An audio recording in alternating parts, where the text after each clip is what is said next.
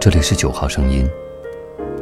今天继续与您分享一首小诗，作者：时光里的拾穗者。鱼群的叹息都化成了泡沫，草芥的呐喊都散在了风中，泥土封住了树洞，也锁上了光阴。哑掉的柳笛，吹不出国王的耳朵。没有人知晓一颗心的重量，就像没有人曾数清夜空中的寒星。潮汐在黑暗中无声的涨退，悄然把水藻和贝壳铺满了沙滩。月亮说了晚安，却仍遥望着大地。